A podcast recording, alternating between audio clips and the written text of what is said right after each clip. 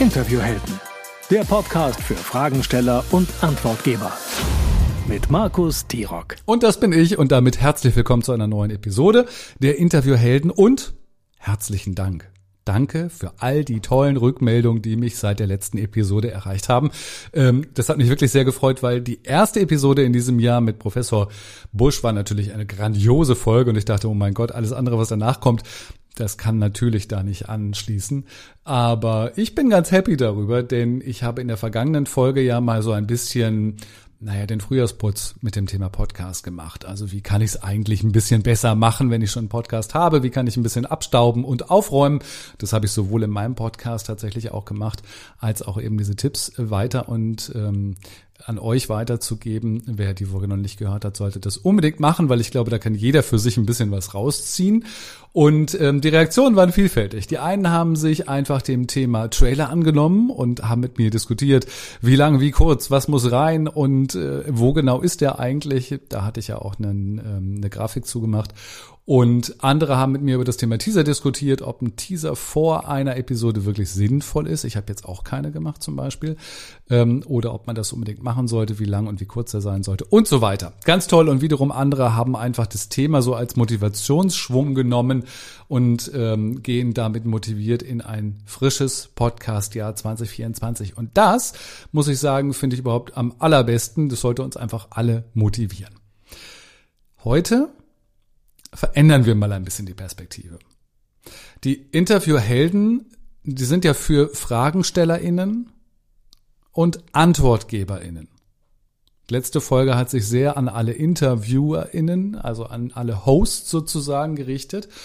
Und heute verändern wir das Ganze mal und kommen, oder heute richte ich mich besonders an alle ExpertInnen und Interviewgäste. Ähm, denn ihr bekommt heute Profi-Tipps, wie du als Gast bessere Interviews geben kannst, wenn du eingeladen bist, wenn du in ein Podcast-Interview oder von mir aus auch in ein YouTube-Interview eingeladen bist, wie kannst du dann richtig gut performen.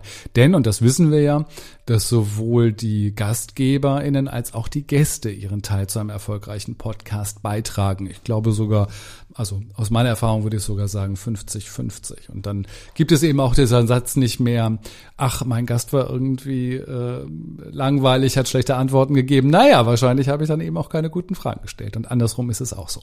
Heute gibt es sieben Punkte, und die sieben Punkte fasse ich am Ende natürlich auch nochmal für dich zusammen als Überblick. Ähm, und es gibt dazu auch einen begleitenden Blogbeitrag. Das versuche ich bei solchen Sachen jetzt immer zu machen. Ähm, das heißt, einfach mal bei mir auf der Seite t-rock-training.de vorbeischauen, auf den Blog schauen und dann wird man wahrscheinlich eben auch eine Verschriftlichung finden. Das ist kein Transkript von dieser Podcast-Episode, sondern das ist tatsächlich ein eigenständiger Blogartikel, wo aber die Erkenntnisse nochmal ähm, ausführlicher und zusammengefasst draufstehen.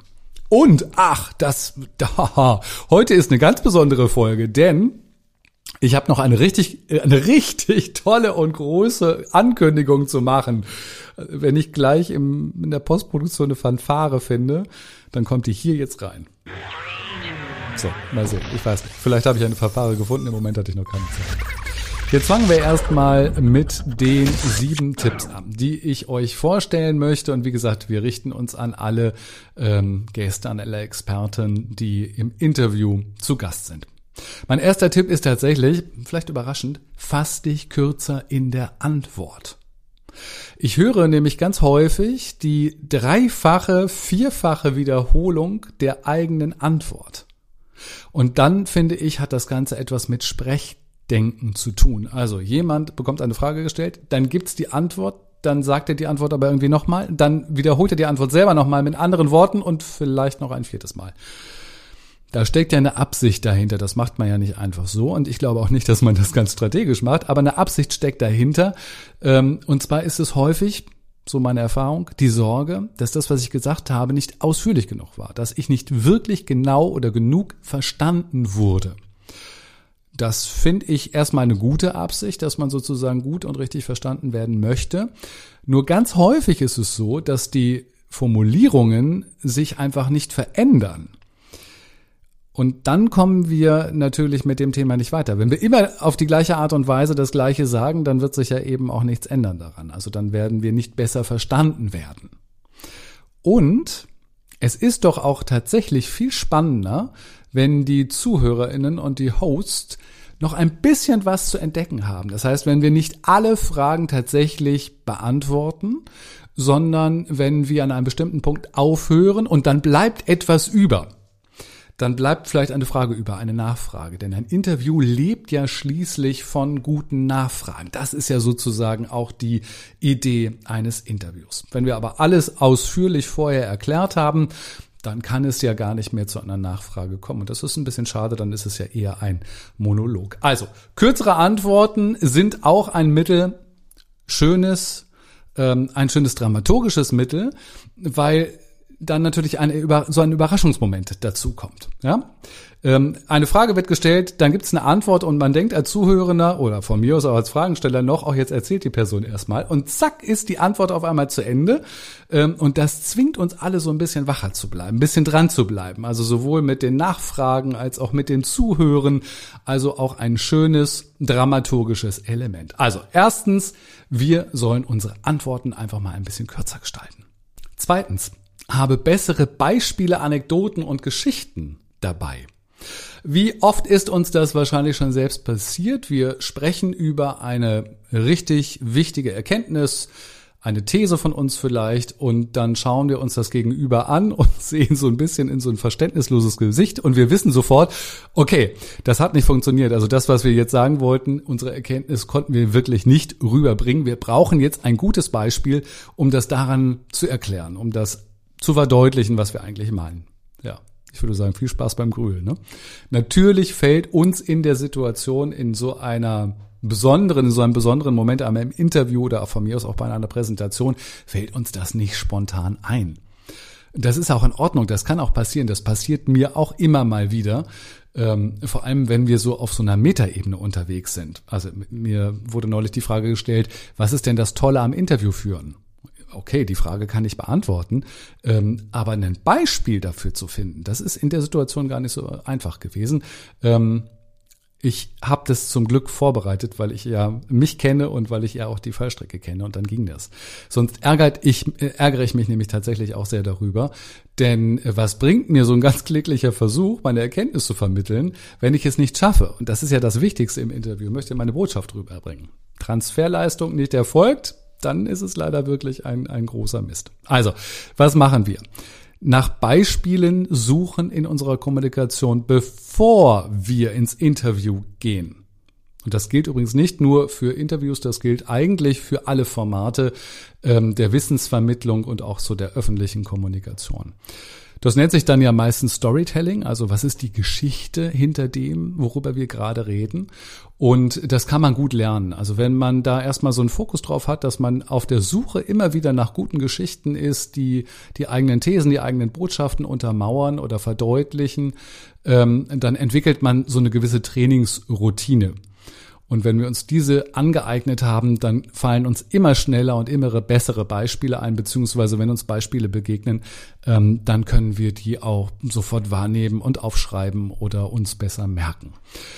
Äh, ja, aufschreiben oder merken, das ist so ein bisschen die Frage ich glaube, es macht tatsächlich Sinn, wenn wir damit anfangen, ähm, die Dinge zu notieren. Also wirklich eine These von uns zu nehmen, eine Arbeitsthese und zu überlegen, okay, was ist denn jetzt das Beispiel dafür? Vielleicht fallen uns ja auch zwei oder drei Beispiele an. Ähm, das kann ja auch ganz hilfreich sein, dass wir da so eine Auswahl von Beispielen haben.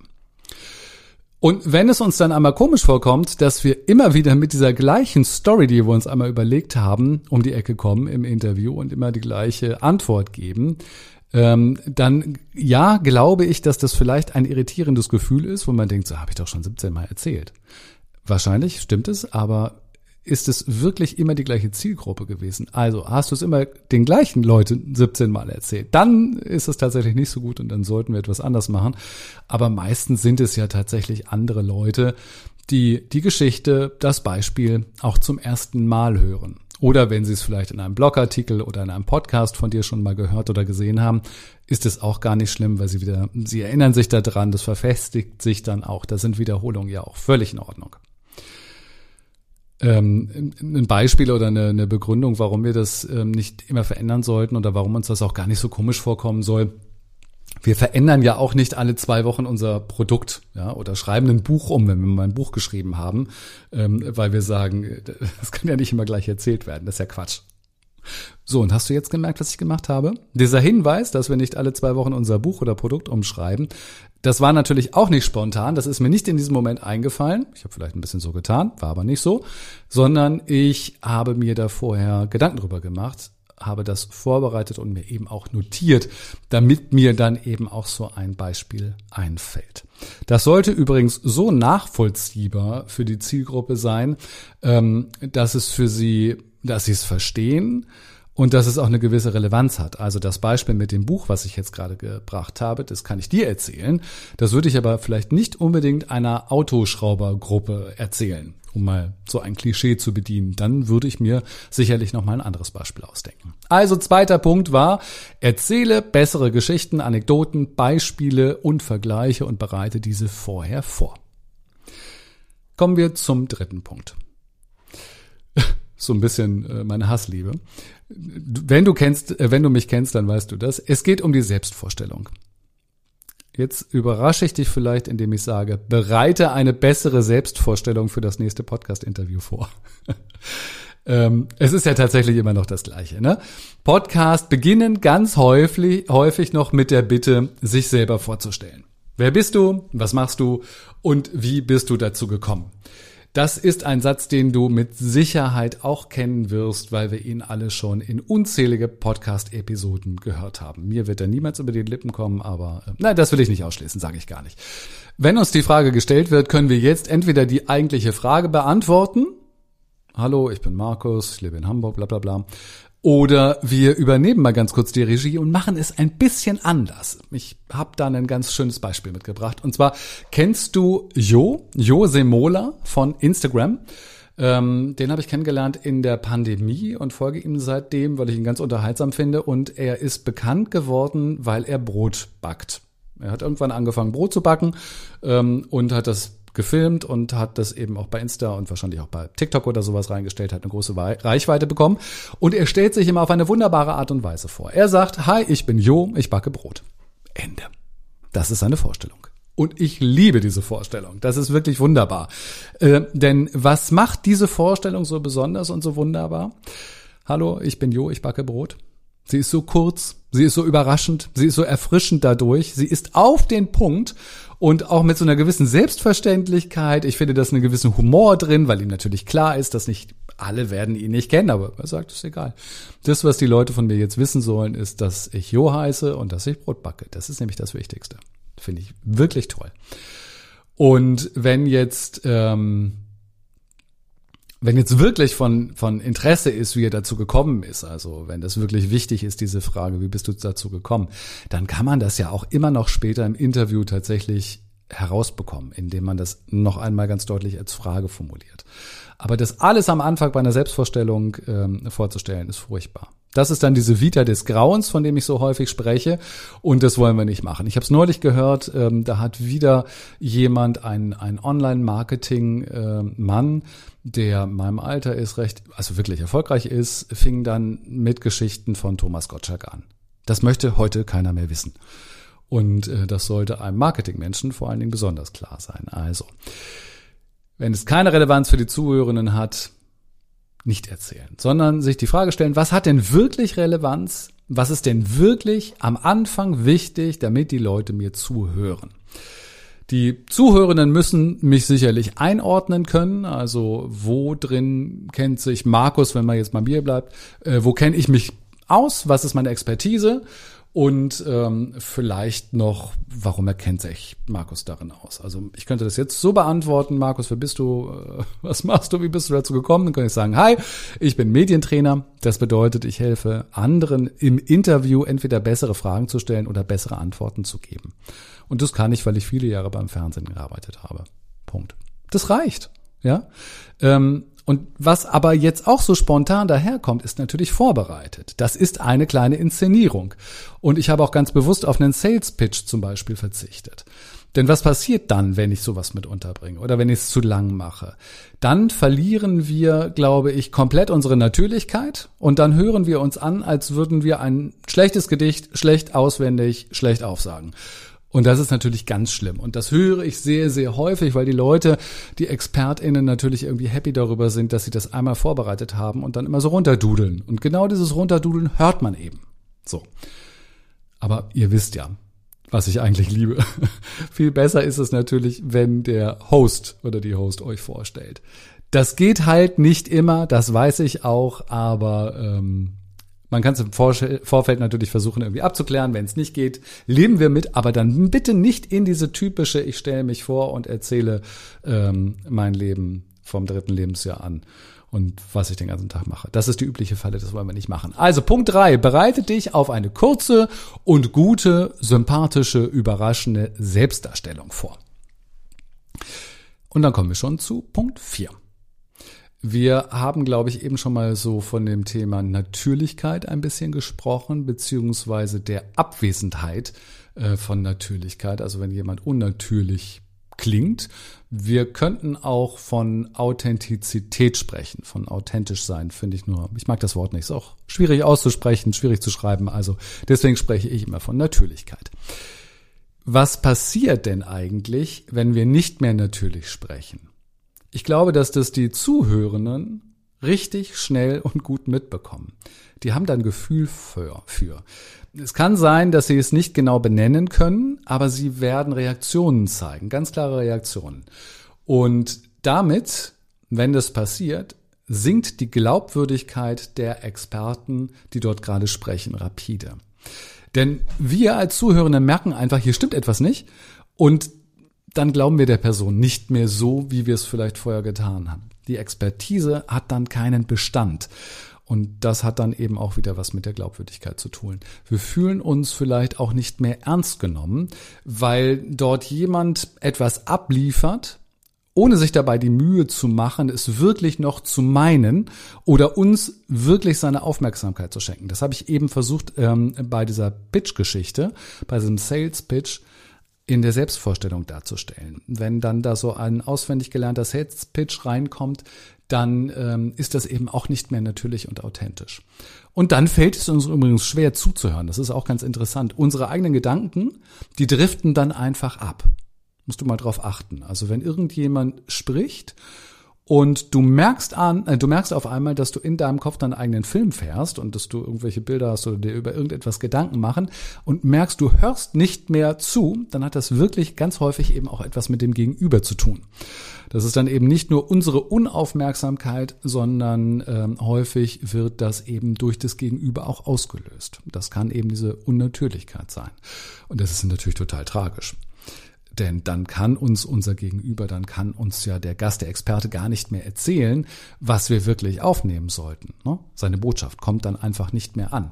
Bei uns ist dann eine Blockade im Kopf. Jetzt haue ich hier nochmal aufs Mikrofon. Und jetzt kommt vielleicht bei dir der innere Einspruch, dass dir das nicht passiert, dass du da sozusagen von gefeit bist, weil du hast sehr viel Erfahrung und du weißt, wie man gut spricht. Ah, warte mal kurz ab. Also bist du dir wirklich sicher? Denn so etwas kann sich einschleichen und zwar gerade bei erfolgreichen Expertinnen und Experten.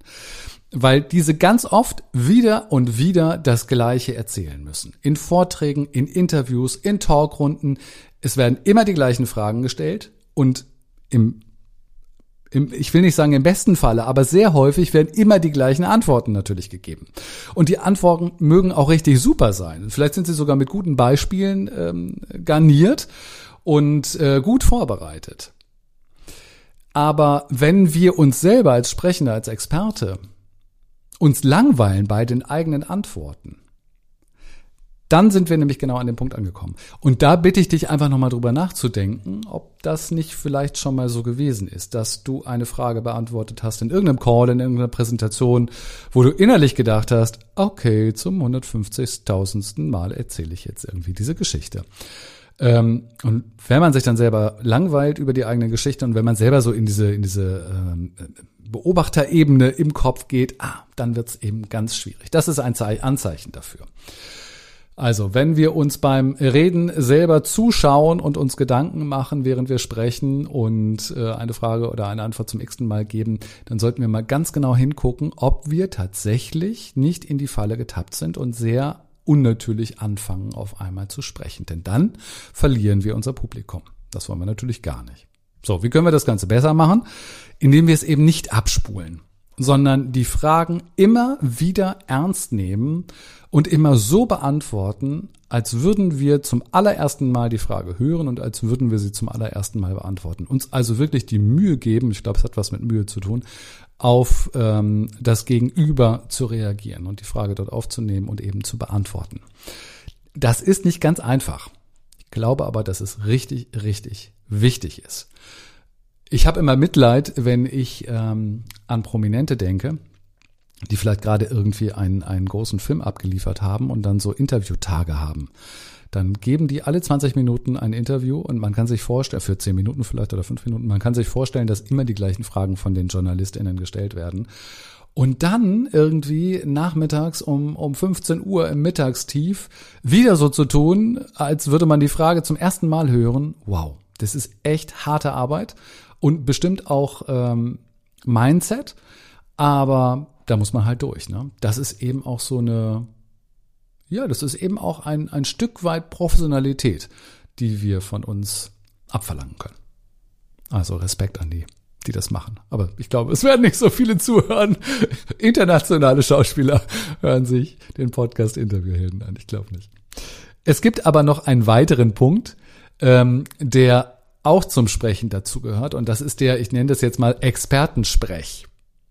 Das passt ganz gut an dieser Stelle, denn der Expertensprech hat eben auch so gar nichts mit Natürlichkeit zu tun, mit Authentizität, sondern mit ganz vielen merkwürdigen Sprachkonstruktionen meistens, ähm, die mir als Zuhörenden suggerieren sollen, hier spricht ein besonders eloquenter und schlauer Experte, der richtig was zu sagen hat.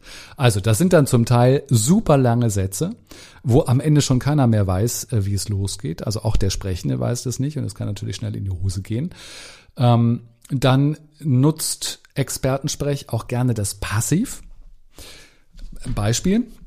Das heißt dann, zielgerichtete E-Mail-Marketing-Strategien werden implementiert, um die Konversionsrate zu steigern. Wow. Das geht auch leichter und geht auch aktiver. Dann heißt es nämlich, wir schreiben und senden spezielle E-Mails, um mehr Leute zum Kaufen zu bewegen.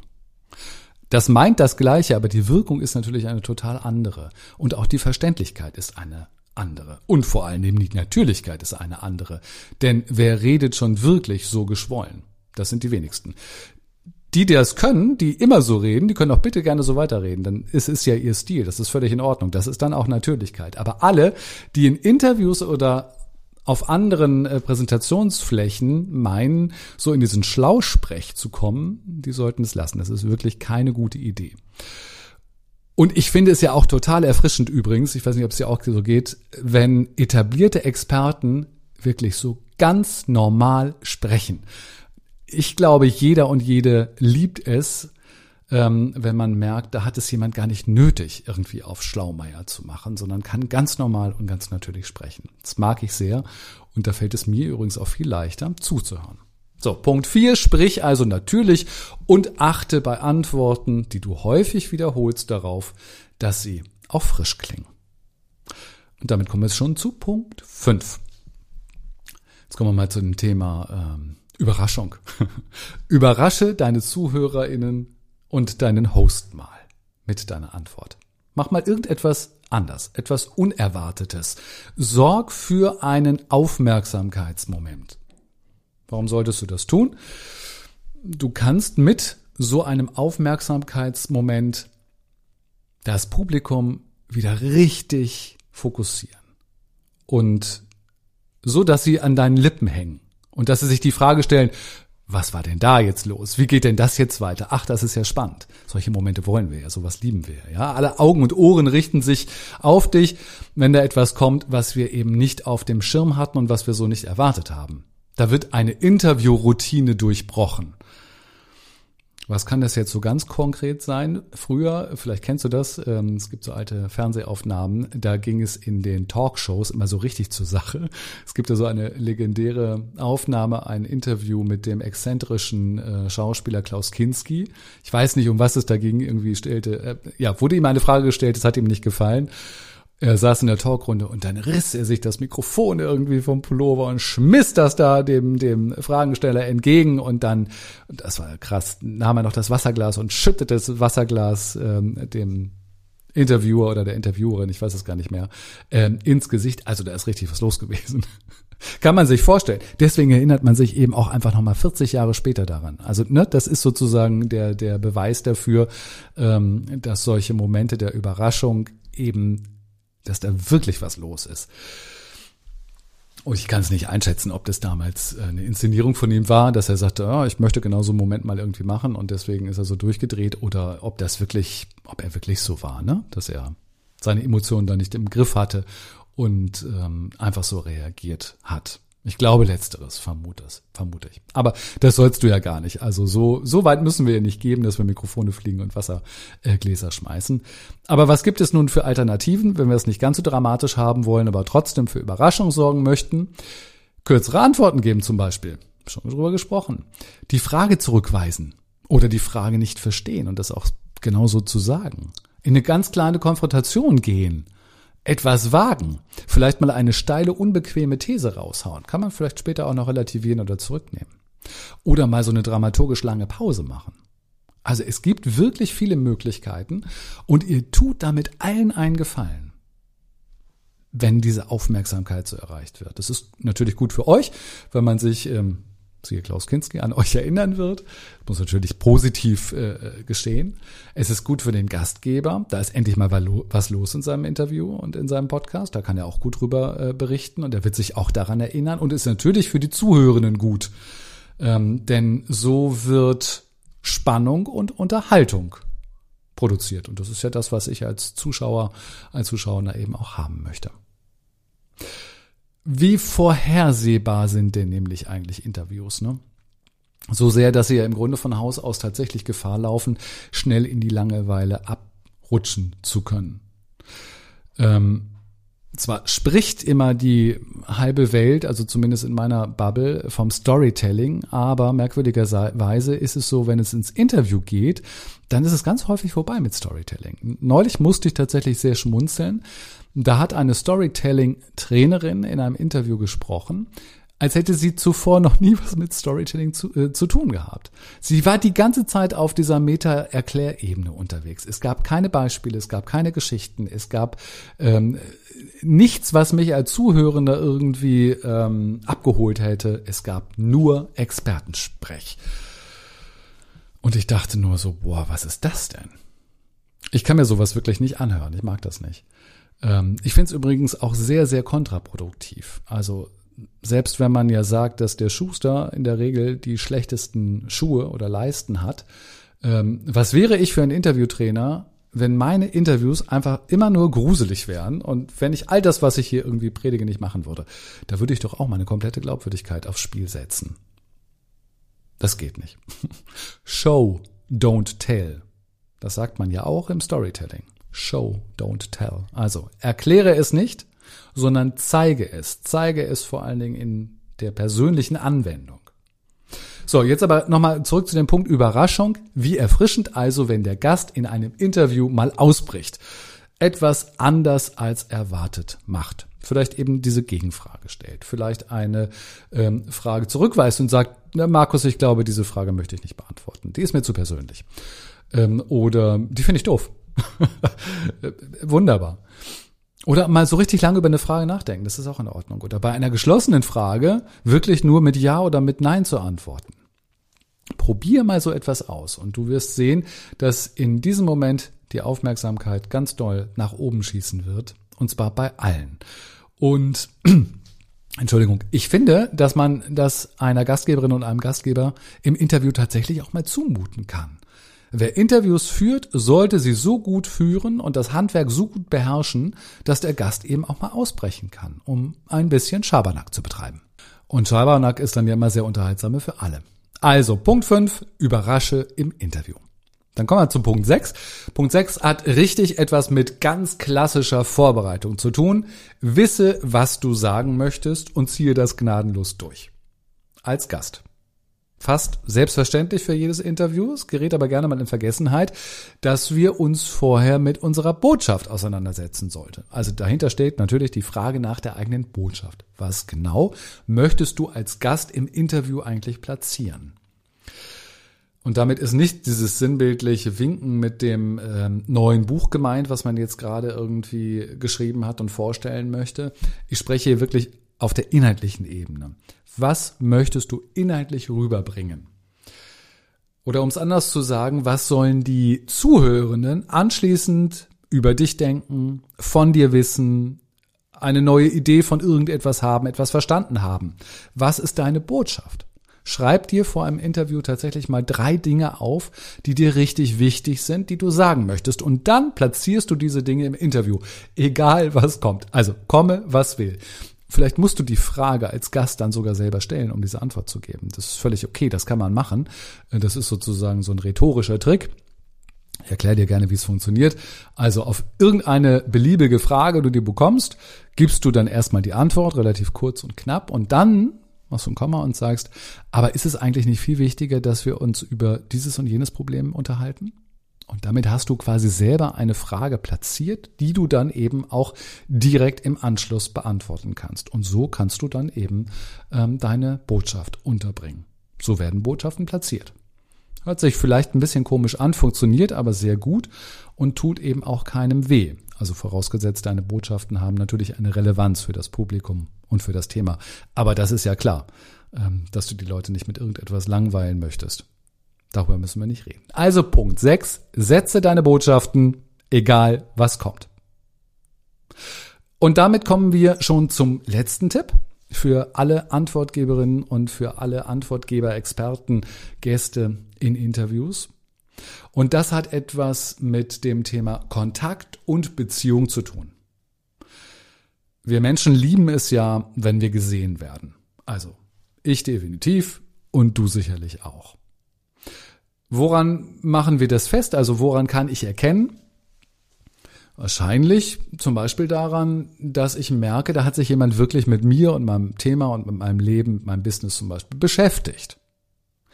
Und du kannst genau das eben, dieses Beziehungstool würde ich es nennen, nutzen.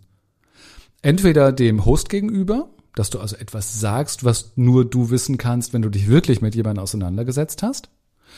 Es könnte etwas sein über den früheren Beruf vom Host, ähm, darüber, darauf einzugehen oder auf ein fast unbekanntes Ereignis sich zu beziehen, was man irgendwie mitbekommen hat. Aber es ist immer wichtig, ähm, dass es wirklich was, was äh, natürlich was Positives ist, was Besonderes ist, auf das man sich beziehen möchte. Es gibt da viele Möglichkeiten, da muss man ein bisschen, äh, ein bisschen recherchieren. Das ist sehr wertschätzend, weil wir natürlich merken, da hat sich jemand Mühe gegeben im Vorfeld.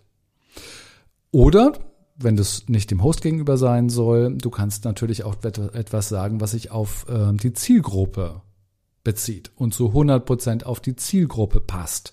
Und was zeigt, dass du dir auch dort Gedanken gemacht hast, wer da eigentlich zuhörst. Also sprichst du zum Beispiel vor Schornsteinfegerinnen, dann kannst du vielleicht irgendein Insider-Problem benennen, wo alle dann sagen, wow, das kann der eigentlich gar nicht wissen, weiß er aber, weil er sich Mühe gegeben hat und weil er es ein bisschen recherchiert hat.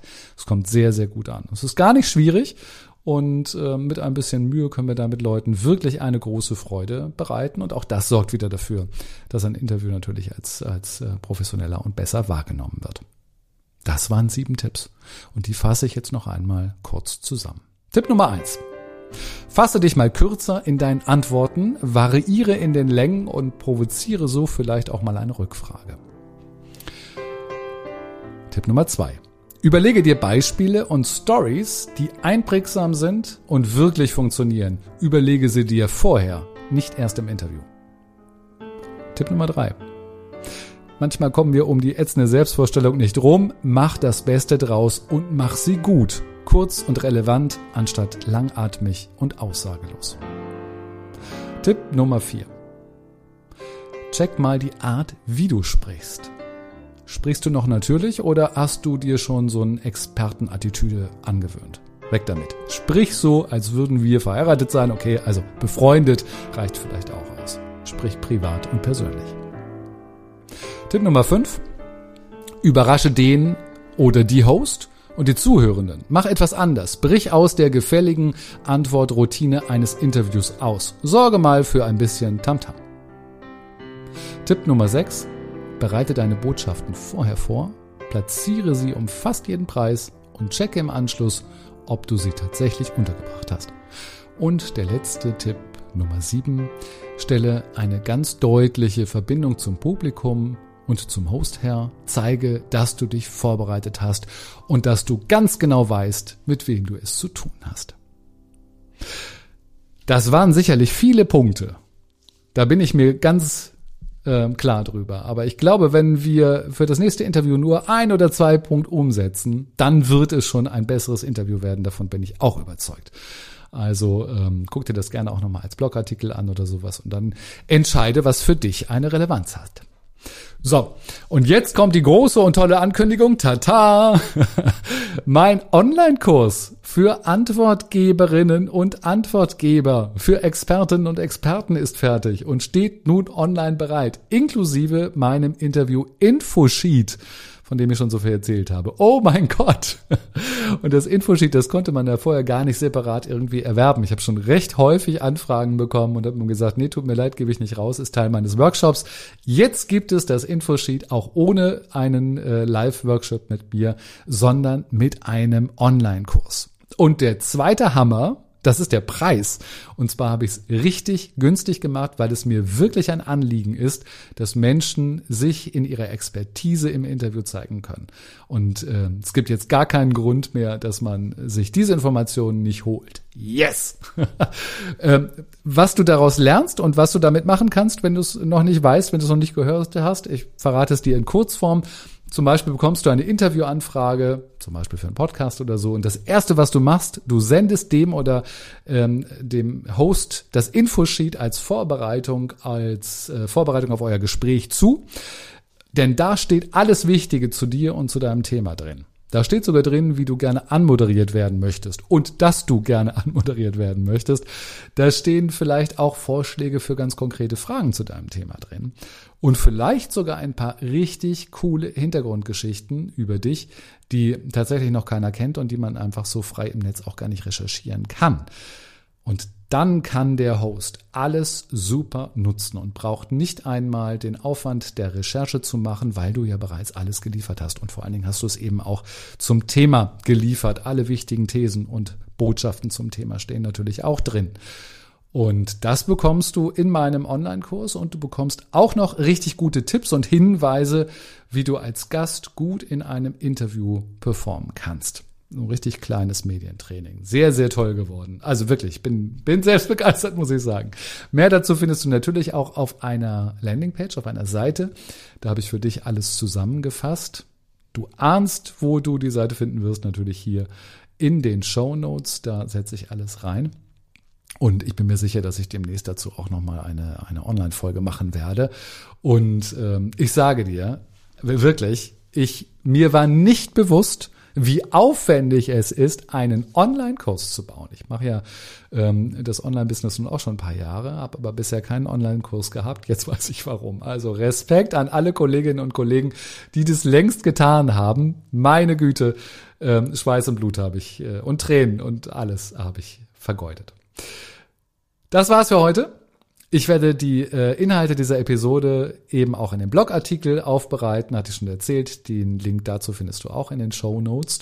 Und äh, jetzt würde ich dir raten, ganz schnell den Online-Kurs noch zu buchen und durchzuarbeiten. Für den Preis allemal. Ich weiß auch nicht, wie lange ich den halten kann. Und dann wird das dein Interview-Gast ja ever 2024. Das wünsche ich dir und mir. Dann haben wir alle einen guten Job gemacht. In diesem Sinne, bis zum nächsten Mal. Ich sage Tschüss, dein Markus. Gute Fragen, gute Antworten. Interviewhelden.